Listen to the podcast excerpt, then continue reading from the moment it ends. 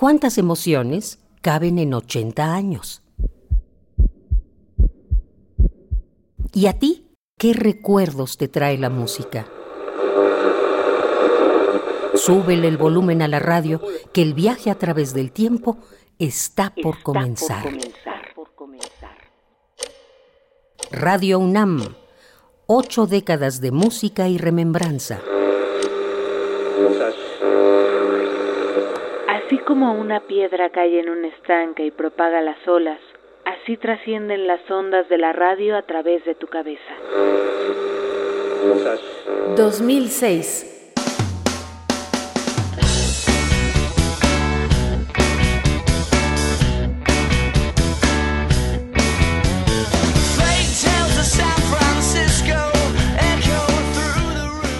al mercado los primeros celulares musicales.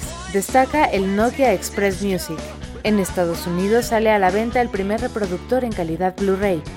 También se lanza la primera versión de Twitter y Google compra YouTube por 1.650 millones de dólares. Pero es el año de Nintendo, que introduce la consola de videojuegos Wii con un éxito espectacular.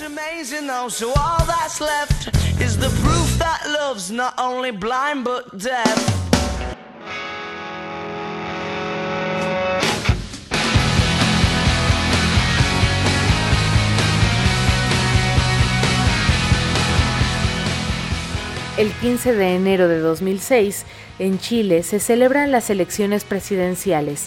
Michelle Bachelet se convierte en la primera mujer en presidir el gobierno chileno.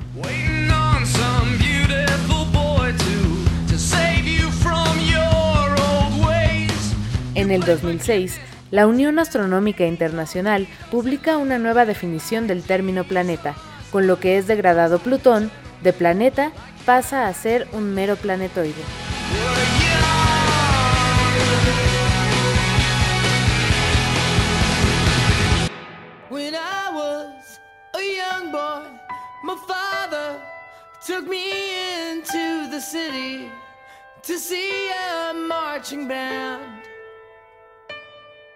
En el 2006, Saddam Hussein, ex dictador que gobernó Irak con mano de hierro desde 1979, después de un polémico juicio, es ahorcado en su país, como resultado de una sentencia dictada por la matanza de 148 chiitas.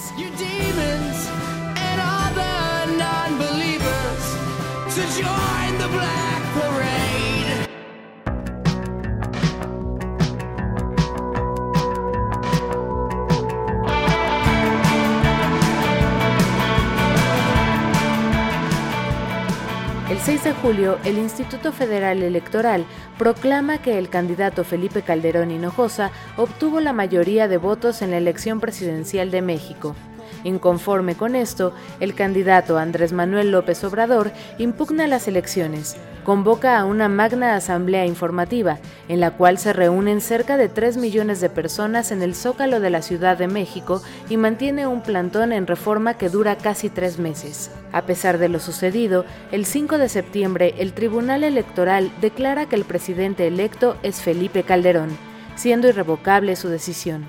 Protesto guardar y hacer guardar la constitución política de los Estados Unidos mexicanos, mirando en todo por el bien y la prosperidad de la Unión. Y si así no lo hiciere, que la nación me lo demande.